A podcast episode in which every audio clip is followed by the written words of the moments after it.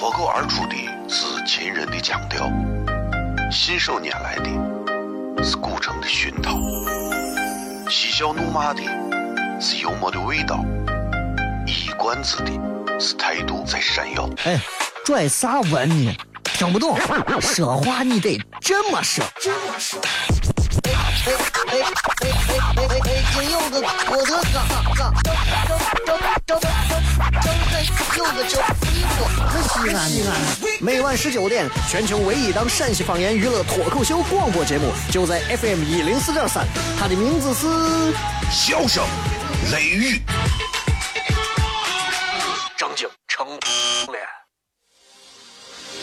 Hey yo, what's up, everybody? so fabulous.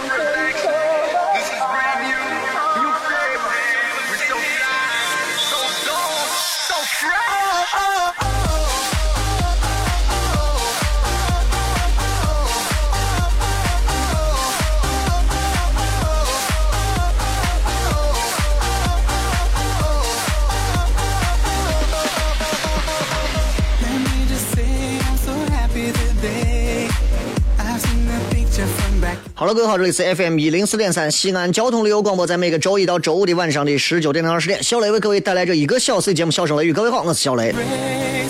今天是二零一六年的六月十三号，今天是一个特别特别重要的日子啊，因为今天又是一周的新的一天。我会把每周的第一天都当成是生命的开始，我们要对很多的事情重新抱以新鲜的态度和非常浓厚的兴趣。这样的话，这一个礼拜你才不会虚度这一个一周，对吧？礼拜一的时候你激情万分的来到单位，礼拜二的时候稍微锐减一点，礼拜三的时候换平和，礼拜四的时候略有浮躁，礼拜五的时候你要想你马上就周末了，所以你就还是会还是会很开心，心态很重要。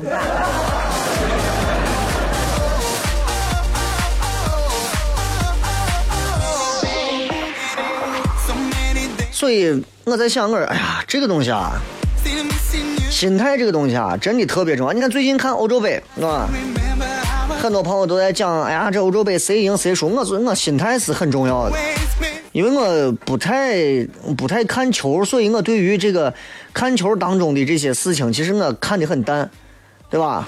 我媳妇儿也是嘛，看球就觉得，哎呀，你们男人咋那么爱看球呢？我说，对男人来讲，足球就是战争，对不对？就是就像两国交战一样，足球就是两个国家之间不带刀枪，不会见血，可能也会见血，战争。这是男人骨子里的一种情怀，女人也会很喜欢，因为它充满了力量、汗水、激情和血性，对吧？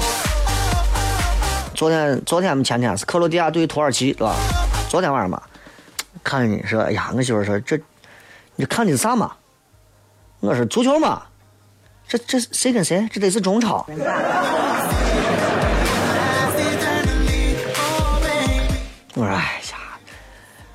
土耳其跟这个克罗地亚，这怎么能是中超嘛？他说，那这踢球咋没有中国队？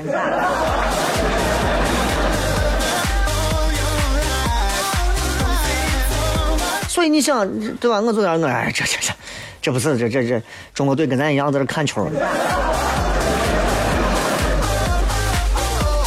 每天的节目给大家带去一些欢乐，其实这是我应该做到的一些责任，这是工作嘛，对不对？每天节目让大家如果听了以后越听越烦躁，我觉得一方面是我的问题，一方面是你的问题啊。人草草的，你听啥都不会太开心。所以今天我想说的是，呃，六月份是很多美好的日子。你像明天啊，俺屋俺屋一家三口两个人明天同时过生日。我就我就我就很尴尬，我就在想，这到底是给他们俩送啥呀，对吧？当然这是俺我自己的事情。再过两天啊，咱陕西唯一的一个脱口秀演出团队糖蒜铺子一周年生日，礼拜四的晚上，我们会在一个更高逼格的场所为各位带来一场非常非常非常非常有意思的啊，非常好玩的、非常浓缩的这种所谓的呃现场演出，这是一周年的一个小庆典。所以现场我这回不会再像上一回一样要呃卖上什么一百多张票，请上乌泱乌泱一群人。这回我们的票数也会锐减，但是我们会选择一个更舒适的环境，让各位能够喝点东西，在凉快的空调的环境下看一场非常有意思的现场脱口秀的一个舞台秀。呃，可能我们只会邀请不到七十位朋友来到现场。那么各位想说，我怎么来现场？很简单，你只需要关注两个微信号，第一个小雷的，第二个糖酸铺子，唐朝的唐，吃蒜的蒜，这两个微信号你随便关注哪个都可以。我们会在应该是在明天啊，应该是明天就会每天都会发出这样一个宣传。呃，这一次现场可能还会有一些神秘的嘉宾出现，同时这一场我们还会为各位送来的是我们糖酸铺子一岁生日，我们会把它称作叫羊蛋节，在西安，一群羊蛋的人做着羊蛋的事情，这是特别重要的，你明白？这特别特别重要的就是，你知道陕西人缺乏啥？娱乐幽默的精神。大多数的人，你给他讲一句搞笑的话，哎呀，你看你要讲一，一拳都上去了。但是现在有越来越多的年轻人选择了一些非常 fashion、非常洋蛋的方式。你看老枪跟谭维维两个人结合到一起，对吧？这就叫洋蛋。你身边有个朋友啊，不管别人的生活多么的枯燥，他都能拿出来去吐槽，这叫洋蛋。对吧？男娃的口袋里头比女娃的包里头装的东西还多，能装一个手机，装一个钱包，装一个打火机，装一包烟，有时候还能装充电器，有的时候还能时不时装进去一个充电宝，这也叫洋蛋。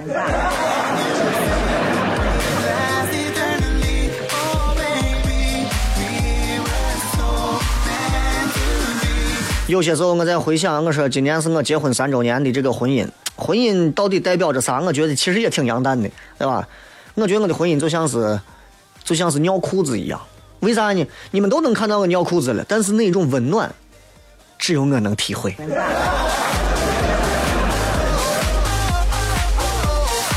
这里是笑声雷雨，我是小雷，全西安最好笑的方言娱乐脱口秀的广播节目，没有之一，回来片。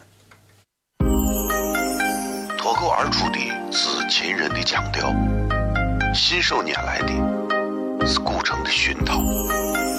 嬉笑怒骂的是幽默的味道，一冠子的是态度在闪耀。哎，拽啥文呢？听不懂，说话你得这么说。这么说。哎哎哎哎哎哎哎！金柚子，我的哥哥，张张张张张张柚子叫衣服，西安西安。每晚十九点，全球唯一档陕西方言娱乐脱口秀广播节目，就在 FM 一零四点三，它的名字是《笑声雷雨》。张景成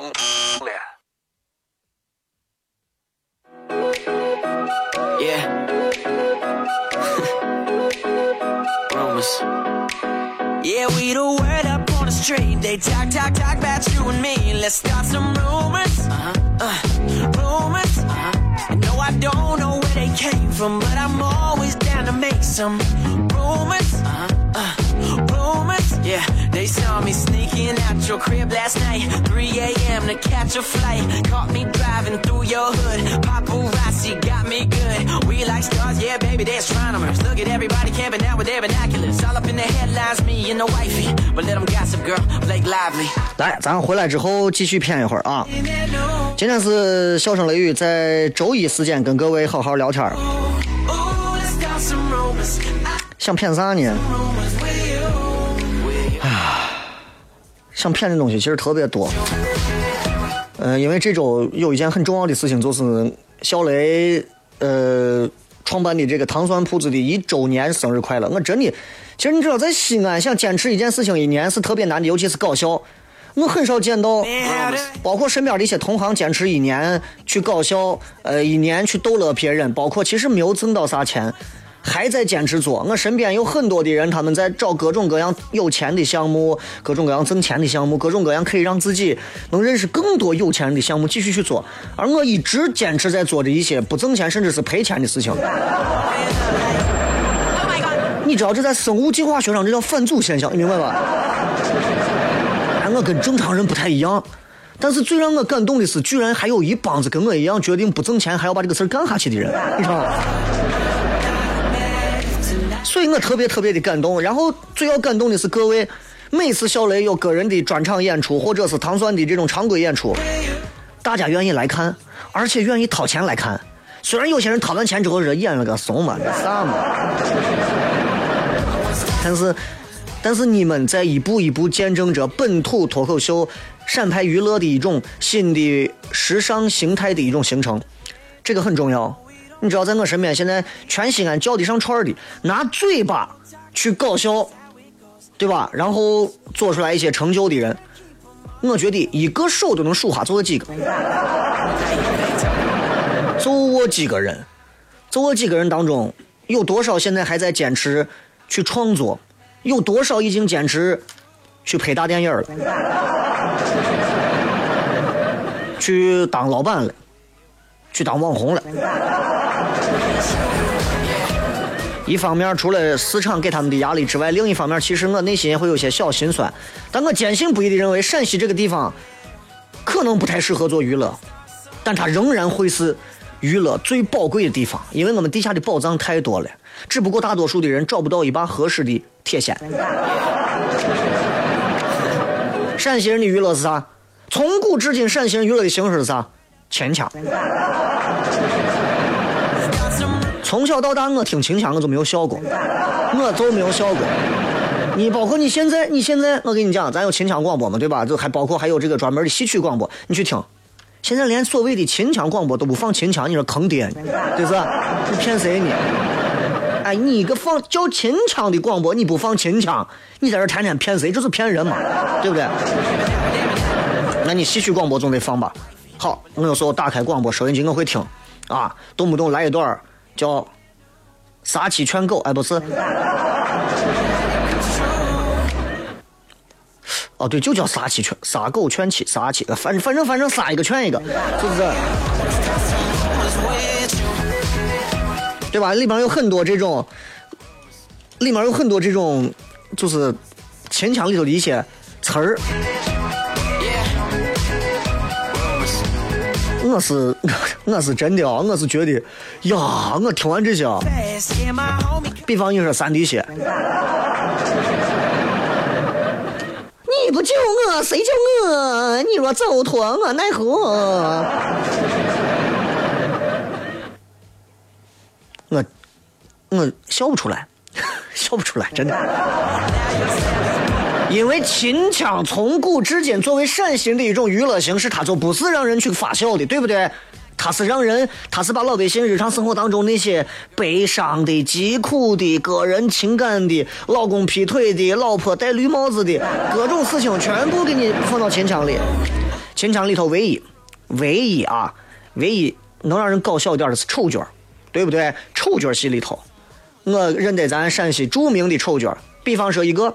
孙春蝶老师大家都知道，啊，我有幸之前在我一次电视台的脱口秀的节目当中，啊，因为那是当时领导说小雷让你做一下小小小声雷雨吧，过大年啊，过年的时候做了一下，然后再没提过了。然后当时请到了孙春蝶，请到了黑撒，请到了王木灯跟他们做了一些访谈。孙春蝶老师就在讲到关于小这个丑角里头，在这个戏曲当中的一些一些精髓的东西。当然我不懂啊，所以我在这不敢多说，但是。丑角戏里头，你看很少有人唱，都是在演，对吧？黄金黄金的都是这。所以回到陕西本土本源，我们来讲到陕西人的娱乐，为啥就很奇怪？其实这当中包含了非常多的文化历史的元素。周秦汉唐这些朝代在这个地方建都，我要说，我最喜欢而且我认为最有娱乐情怀的一个朝代，应该莫过于是唐朝。周秦汉唐莫过于是唐朝。因为唐朝，对吧？但是唐朝，你是唐朝的娱乐有啥？跟我们现在所提到的娱乐又不一样。唐朝娱乐就俩，唐朝娱乐就俩，但两个方向都偏了。第一个，对吧？蹴鞠。你现在想想咱男足，你觉得是踢偏了？我有啥用？我有啥用？我哎，唐朝咱都踢球踢到现在，全中全世界排名八十多位，再往后。那你说弄啥呀嘛？对吧？第二个，唐朝第一个引领了足球，开创了足球吧。第二个，唐朝人的娱乐，对吧？当时开创的梨园子弟，梨园啊，对不对？就在临潼旁边，我底下华清池旁边，我梨园子弟，我哥整天就喜欢，就喜欢听戏。所以你讲，唐朝人一说梨园子弟、梨园春、梨园子弟，那为啥？那就是因为最早来自于咱唐朝，唐玄宗就喜欢玩这些东西，请了一堆的歌舞艺人，就跟王思聪请请的什么韩国的那些女子天团呀。但是最后并没有把我们陕西本地戏真正的发扬光大。现在能够在戏曲界所谓阳春白雪的，对吧？昆曲.昆曲，对吧？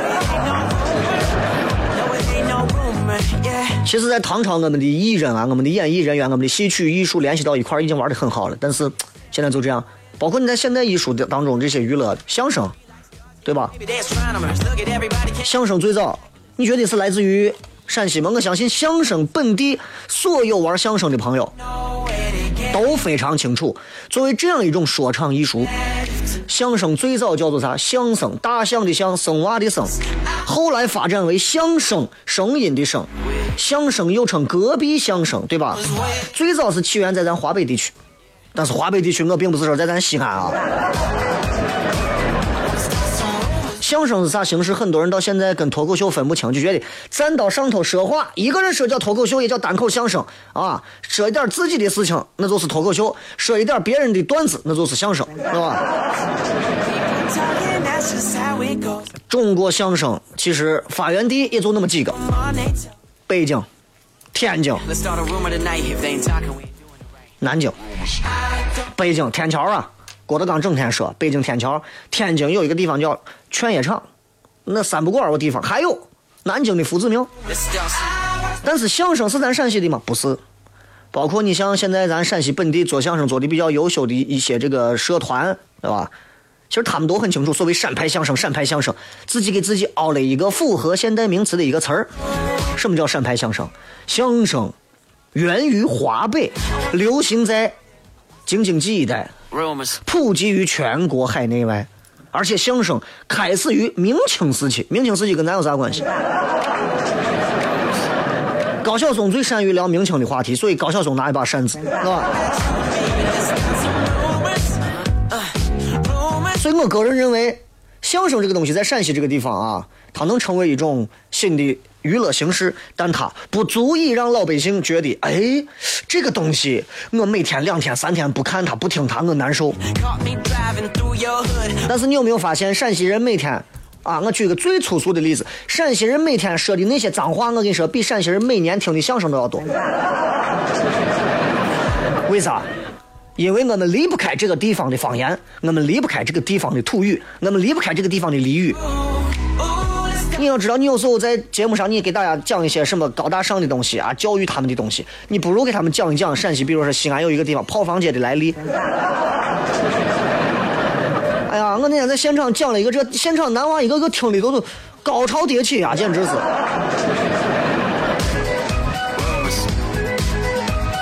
不是，我说，哎，我就跟他们讲，我说这个东西有个啥好一天把你们听的激动的嘛？我今天都可以给你们讲，对吧？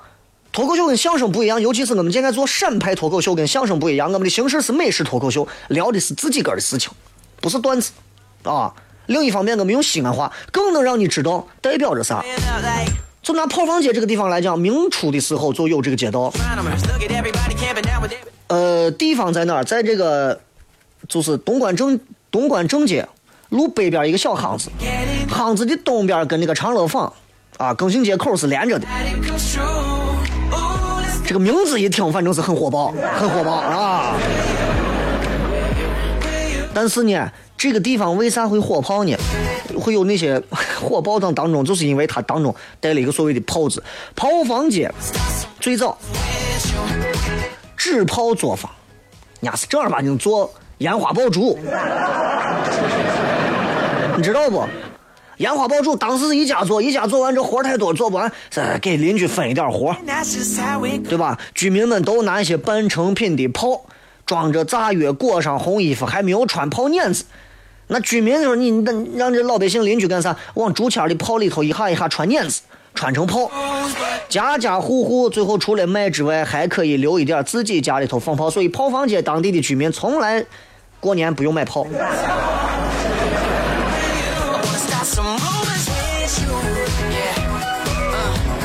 所以这个街道其实对于现代安全来讲是一个非常大的隐患。所以五七年的时候，当时发生过爆炸嘛，后来整体就迁了。所以我就要跟你说的是，当你作为一个西安人，对于西安这样千年的历史、千年的底蕴，你怎么样去了解它？当你把历史读完，你会发现你根本了解不了。你从相声当中可能听到的是更多来自于北京、天津的那些剧本儿啊，你从其他地方可能更难找到。只有在这儿，陕西本地用脱口秀的方式跟各位说出来，可能会更有意思。我这不是广告，我滚远了。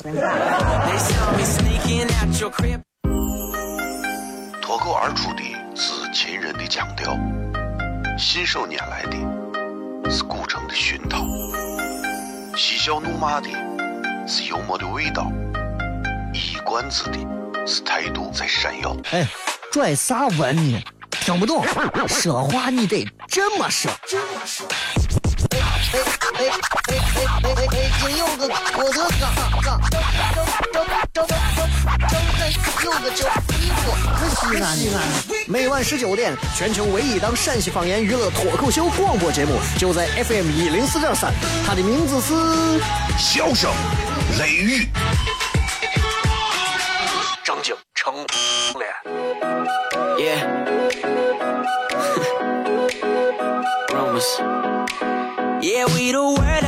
street. They talk, talk, talk about you and me. Let's start some rumors. Uh-huh. Uh, rumors. Uh-huh. No, I don't know where they came from, but I'm always down to make some 欢迎各位继续回来，笑声雷雨，各位好，我是小雷。呃，总而言之，我想说的是，这个礼拜四的晚上，糖蒜铺子脱口秀现场会为各位带来一场很精彩的一周年的专场的演出。这一场演出呢，我也会非常花心思去准备一些不同的内容，同时现场也会是一个完全跟各位之前去的常规演出不一样的一个地方。大家可以关注小雷的微信、微博以及糖蒜铺子的微信啊，都可以来关注到最新的一个内容。那么，希望有更多没有来过的朋友感受一下。西安人讲的脱口秀会别出新意的这种样子，我觉得还挺好玩的啊。当然我说没有用，很多人觉得也挺好玩的。当然，总会有一些让你觉得哎也挺无聊的。请各位一定要相信，在搞笑这个路路上，其实我们不算最专业的，但是小雷一直坚定不移的认为，让别人带去，让别人来到这里带去他欢乐给他们，其实这是一件特别崇高的事情，你知道吧？因为我回到家里头，我都不能，我发现我都不能让我媳妇开心。这这个真的，真的。我相信现在正在开车有很多已经谈恋爱或者是领了证或者已经过上日子的夫妻。作为男人，我想说一句：你们的女朋友或者老婆经常会，经常会在吵架之后对你说一句这样的话，就是我给你讲那个谁谁谁，你说话要客观。我媳妇经常这样跟我说，说张磊，我跟你说，你说话要客观。我一直说话很客观，后来我才发现，女人要的根本不是客观。她说你要客观一点说话的意思，基本上翻译就是你要让老娘听着舒服。婚姻也好，爱情也罢，相处真的是一门艺术啊！那些能够成为你们父母的一对一对老夫妻，他们的相处其实。他们能有多相爱，我倒不认为，但他们懂得如何相处。人越长大就越能明白，爱不爱的是其次的，相处不累才是最重要的。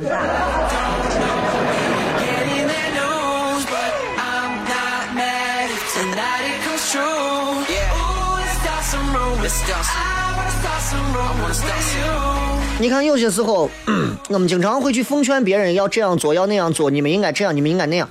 在如今啊，每每个人心中都有自己的想法。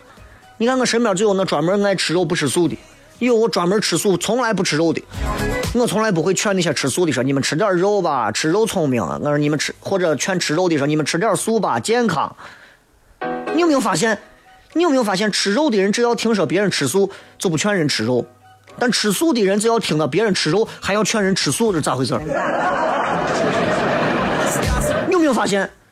对吧？我这人爱吃肉，我一听说，哎，你是爱吃素的，我从来不说，哎那你吃点肉吧，我不劝。但是我这个人天天吃菜不吃肉，我一听说你光吃肉，哎，你不敢老吃肉，吃点素。你们有没有想过这是啥问题？我告诉你为啥？因为吃肉的人是真的爱吃肉，知道吧？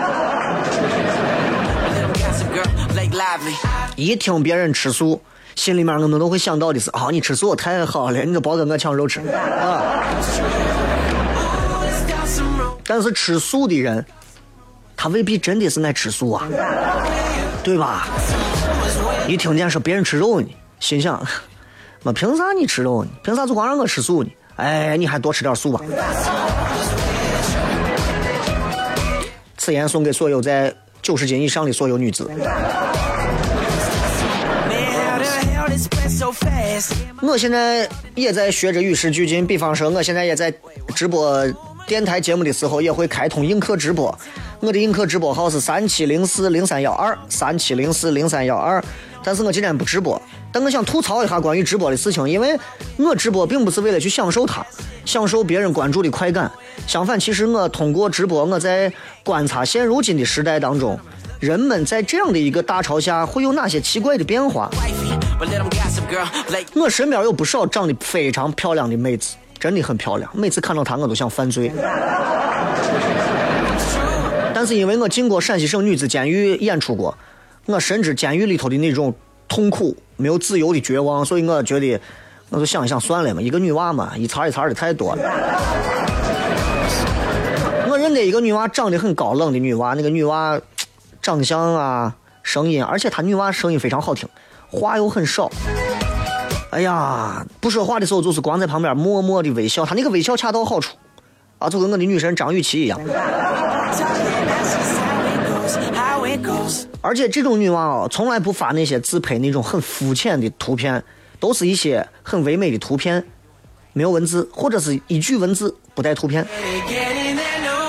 突然有一天，突然有一天，我发现朋友圈里头，他发了一个链接，啊，什么你瞅你先睡，我没我直播，然后我就点进去了，发现在我心中那样一个冷美人，现在正在把耳机。耳机挂在自己的耳朵上，把话筒别到自己的嘴唇下头。我不知道这些人把耳机绑到自己嘴底下，会不会觉得这样很丑陋？他们好像觉得这是一种时髦，你明白吧？这就像看过《奋斗》之后，会有一帮子瓜怂男人，连脖子都没有的胖子，会把自己的 polo 衫的领子立起来，就跟潜水艇潜出来半个 半块儿。我实在接受不了这种赶时髦，然后他就把话筒放到自己的嘴底下，然后就开始默默的用自己的腹腔的声音说：“啊，谢谢宝宝点亮，谢谢樱花雨，谢谢谢谢保时捷。”真的，我活了这么久啊，真的我活了这么久，我觉得啊，现如今的直播真的是颠覆我的三观。太颠覆我身边四个人现在都能都能走这个套路，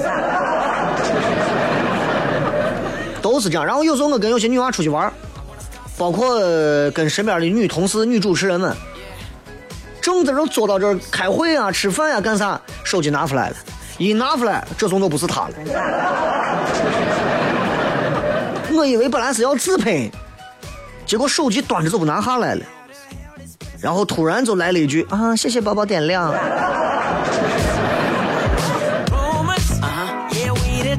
所以我当时突然想到网上有这么一句话，说这个世界上最可怕的环境污染不是尾气，不是垃圾，是脑残。你说脑残不脑残？哎呀！然后我在这段时间经常在各大的视频网站上去看这些人的直播，斗鱼、映客、虎牙、虎虎扑、战旗、呃，那个叫什么什么叫什么牙，对吧？反正我都上，映客、花椒这些我都上啊，六间房啥我都看。然后我看这人直播干啥？啊，我真的看到一个女娃直播自己在睡觉，是是真的是在睡觉。我跟你说的是真睡觉，不是一个手拿着，一个手假装闭上眼睛，是他把手机就挂到位，然后自己开始在手机前睡觉。就三四千个人在线正在看他睡觉，还不停给他送硬票。他迷迷糊糊睁开眼看了一眼，然后说一句：“啊，谢谢宝宝点亮。”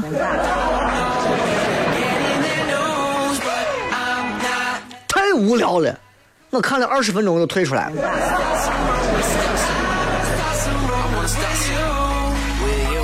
当然，你们可以说小雷你也玩直播，你凭啥吐槽他们？总以为我玩我才可以自黑和吐槽，对不对？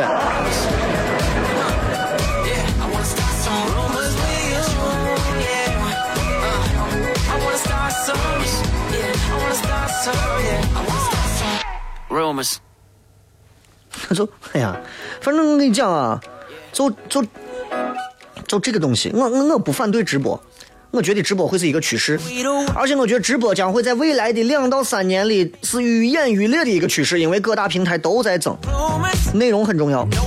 而且我非常同意赞同一切能够让人类文明、人类生活进步的东西。直播呢就是这样。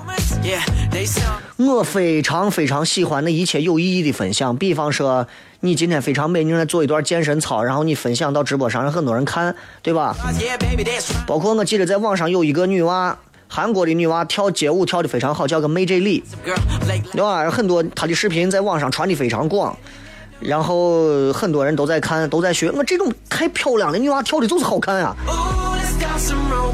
有很多的街舞，他们都在学习像这样的人，所以我觉得用才华、用有趣让别人去 share、去分享你的东西，这是特别好的，这是一种美好的东西，这是这个世界上最美妙的东西，对吧？有人用颜值让别人给他送礼物，长得漂亮，我就愿意给他送礼，对吧？我你比方说张雨绮要是开直播，我跟你说，我就一艘一艘的军舰给他送了。啊，范冰冰都不会，因为范冰冰不是我的菜，张雨绮是我的菜，然后张柏芝是我的菜。我就喜欢我们老张家的，同时我都喜欢嗓子跟我一样公鸭嗓的，咋？你把我咋？但是我确实不能接受用无知、用脑残的方式，对吧？咱们在这互相让别人去捧场。我有时候看看，我就不看外地了，我就看陕西本地，脑残的不少，不少。说一句话，他们还跟我一样，也在上节目的时候，他们也点笑声，但是他们根本不懂这个罐头音效应该怎么用，他们每一句话都有。我给你学一下，我给你学一下。啊，问哦，直播是哪里人啊？对，直播是宝鸡人，哈哈哈。直播多大了？哦，直播永远就十七岁。直播这会儿在干啥？直播这会儿在直播啊！你不是你是废话吗？哎，你们能在这坚持看一个小时啊？我跟你说，你们。你们，我就在想，我这些人能这么无聊看这么长时间，他们掏不起三十八块钱去看糖蒜铺子有内容的演出。对，我还是要说一句啊，其实人家怎么直播，关我屁事儿。我就是在这发泄发泄，吐槽一下，你们爱咋直播咋直播，我就是吐槽一下。虽然这个事儿跟我没有关系，我有可以不苟同的资格吧。我坚信大多数的人希望通过直播的方式看到不同人的生活。我喜欢看到一个漂亮女娃在那做吃的，我喜欢看到一个男娃女娃两个人在打情骂俏，我喜欢看到他们到外国外地去很多的美景上的一种分享。我也喜欢看到有的人在讲述观点，别人的风景、别人的知识、别人的能力、别人的有趣，教会我们很多不能的事情，带我们看很多不知道的东西。但这个时候，有的人坐到家里，有的人在咖啡店里头，有的人在上厕所，有的人在卸妆，有的人在抽烟，有的人在吃饭，有的人洗脸，有的人打游戏，有的人卖萌，有的人装可怜，他们都在说一句话：谢谢宝宝点亮。这个世界这么有意思，你就不能让大家看点别的吗？所以为了报复社会，我也开通了直播，三七零四零三幺二。笑声雷雨开始互动。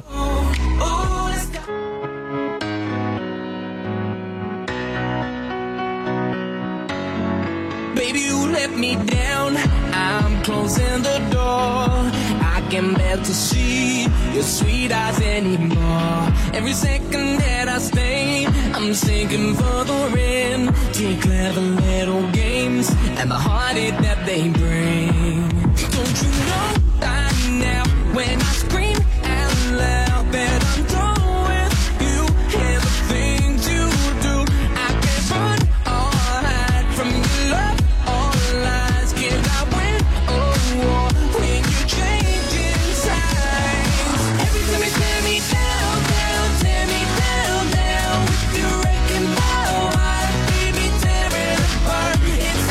欢迎各位继续回来，笑声雷雨，各位好，我是小雷。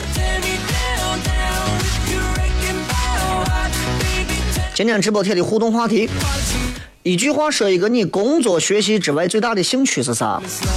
我不知道你们的兴趣都在哪儿啊，但是我觉得每个人应该有自己不同的兴趣点，而且每个人应该有兴趣。和一个完全没有任何业余兴趣的人在一起交流工作生活是一件非常痛苦的事情。我建议你就跟他们少接触，尤其是他们没有一些正经的兴趣。有的年轻娃年纪轻轻的兴趣是啥？打麻将。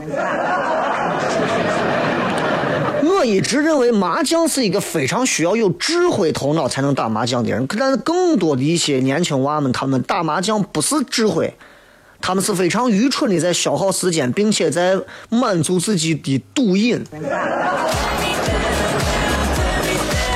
来看一看，怪不得说我的兴趣爱好是插花。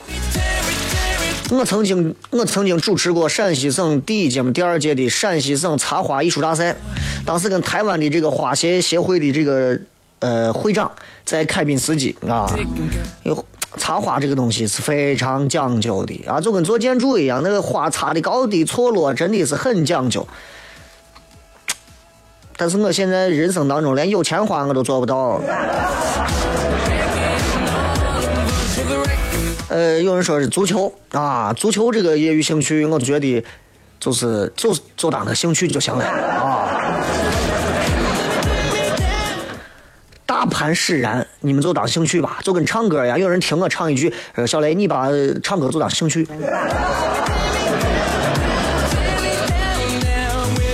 意大利说纹身啊，这是你的兴趣，身边人都思想保守，大学生了，怕咱们天热，讲个笑话吧。纹身没有啥呀，你可以纹个冰箱，对吧？你可以纹一个，纹一个，用一个什么样的方式，对吧？这个闭上眼睛，睁开眼的时候，这个冰箱就打开门，对吧？Eleven 啊，骑自行车逛西安的大街小巷。西安作为一个旅游城市，骑自行车去逛其实是特别有意思的。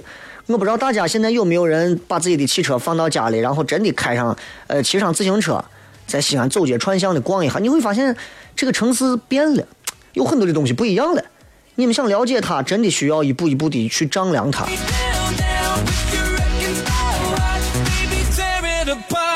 田小三说：“我就是读心理学，研究各种人，觉得有意思。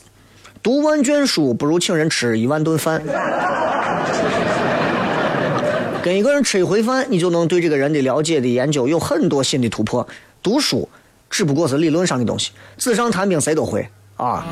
我在纸上谈兵，我觉得我厚黑学已经学得很好了，现实生活当中我做不到。”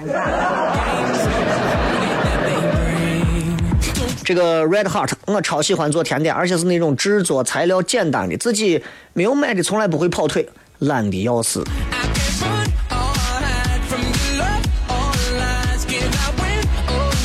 我觉得啊，这个唉，做甜点呀这种事情，你看，我看网上有一个微信推广说，当时推的是谁？是蔡依林做甜点做的相当好，看我都特别惊讶，还一个都忙成这样，天天做头皮屑广告的一个过气女星，现在居然可以做的这么好。人要有兴趣，要有业余兴趣呢啊！今天我还在朋友圈说，我说人啊，真的闲下来时候，你最爱做的事情，就定位了你这个人能干的事儿有多少。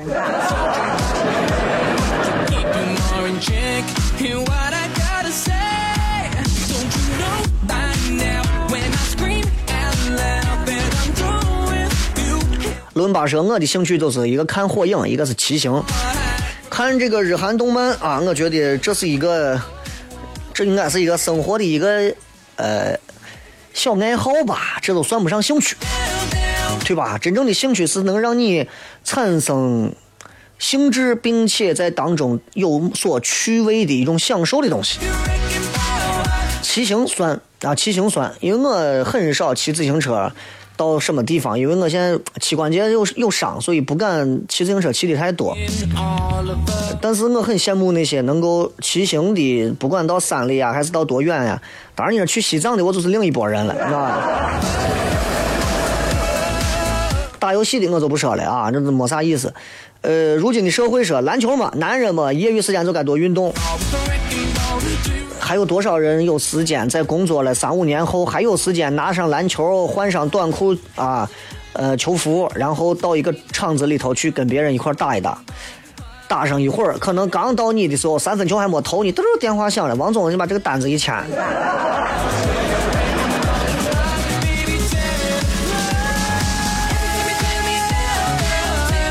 卡夫卡说：“我爱摄影。”哎，摄影这个东西，我以前在节目上讲过，对吧？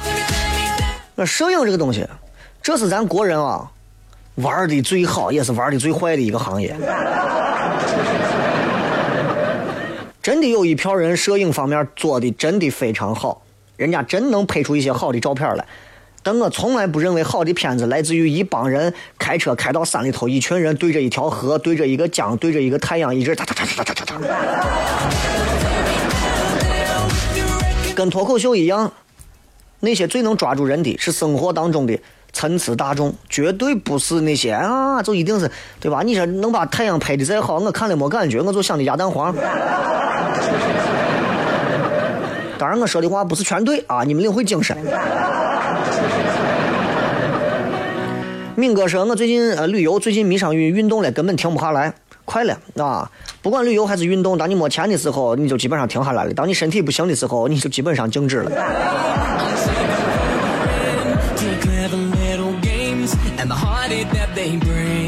有人兴趣是叠面，你跟你的胃商量一下。不上天说开着车，放着喜欢的音乐，游荡在没有人的公路上，这个真的特别好，这个真的特别好。他能够有一个人说我愿意开着车，放着我喜欢的音乐，在游荡在没有人的公路上，就证明这个人这段时间，或者是他一如既往骨子里是一个希望自己能够 hold 住全场的人，他不太愿意被约束。他希望用自己的调调走出自己的路来，但是在现实生活当中不可能，所以他只能选择干这样的事情。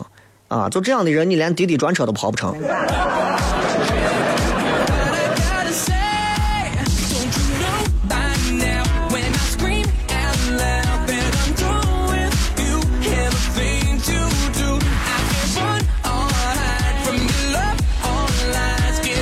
来，我们再看几条好玩的啊。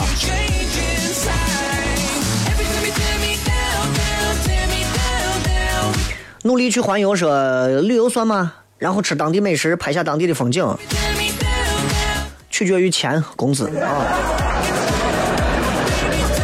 有这个子晨说，我就是在淘宝上逛街，淘宝上逛街也算是一种兴趣的话，你的兴趣太奢侈了。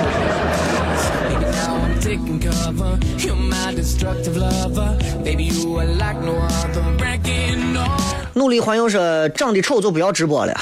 用户说，雷哥今天映客咋没有直播？他刚已经把答案告诉你了，长得丑就不要直播了。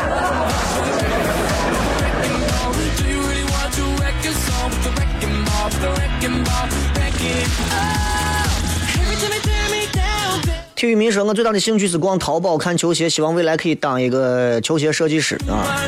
雷哥记你之后，就说这个谁谁谁跟谁谁谁也来我店里头了啊。说杨丹杰的神秘嘉宾是不是裤头哥？不是。